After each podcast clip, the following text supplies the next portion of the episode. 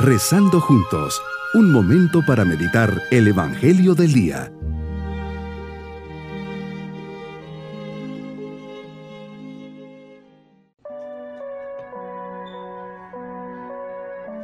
Les saludo con especial cariño en este día lunes de la sexta semana de Pascua, gozando la felicidad de la vida y la presencia de nuestro Dios.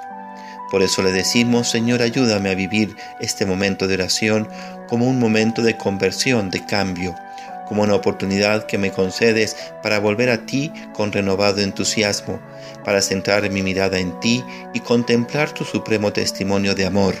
Espíritu Santo, ayúdame a corresponder fielmente a tus santas inspiraciones. Meditemos el Evangelio de San Juan, capítulo 15, versículos 26 y capítulo 16, versículos 4.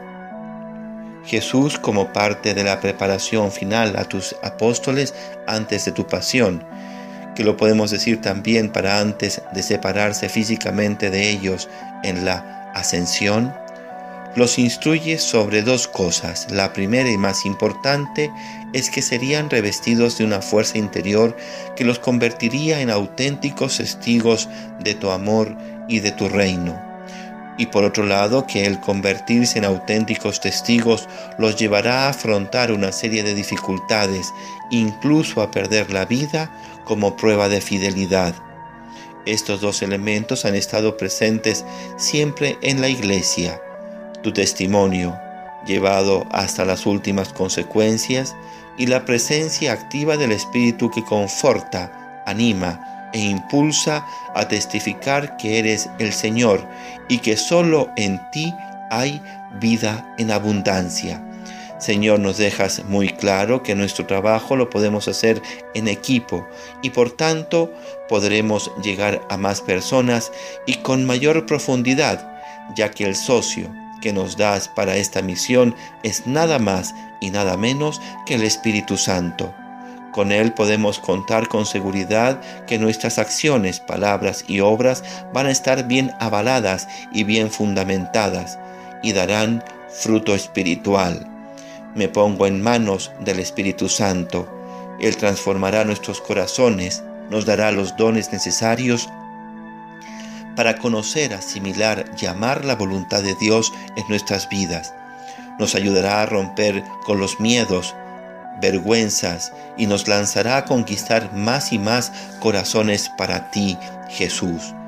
Me encuentro hoy con la actualidad de mi confirmación. Allí se me dio la energía y fortaleza que me permite llevar mi vida cristiana comprometida y sin claudicar. Me invito a pensar y a reflexionar un rato sobre este sacramento que fortaleció nuestra vida espiritual y me dio el sello especial de soldado de tuyo eso somos, y por ello estamos capacitados por el Espíritu para dar testimonio, para ser responsables de nuestros actos ante Dios y ante la Iglesia, para superar las pruebas de la fe que posiblemente encontraremos en nuestra existencia cristiana y para exponer la verdad a los cristianos que se alejan del Señor. Nos adviertes que nos echarán de la sinagoga, templo, escuela. Llegará una hora que incluso aquel que nos dé muerte pensará dar culto a Dios. Todo esto lo harán porque no te conocieron ni a ti ni al Padre. Señor, líbranos de caer en la mentira de hacer el mal a los demás sin darme cuenta. Dulce huésped del alma, Espíritu Santo, dame tu luz, dame tu fuerza, dame tu dulce compañía para vivir en tu presencia, Prepara mi corazón para que sea un templo vivo y ardiente que te acoja para siempre. Quizás sería bueno esta semana reflexionar sobre la eficacia de nuestro testimonio ante los demás, nuestro testimonio con nuestros compañeros de trabajo, en nuestra misma familia, en la escuela, en la universidad, y por otro lado hacernos conscientes de la presencia activa del Espíritu que obra en nosotros y nos asegura que solo en Jesús hay vida.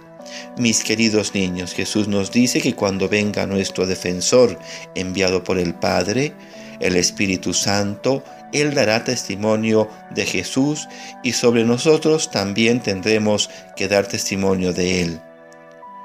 Desde pequeñitos hemos estado con Jesús, por eso Dios me da este regalo. No siempre seremos entendidos y comprendidos, pero sabemos que Jesús y el Espíritu Santo van con nosotros. Y nos vamos con la bendición del Señor. Y la bendición de Dios Todopoderoso, Padre, Hijo y Espíritu Santo, descienda sobre nosotros y nos acompañe en este día. Bonito día.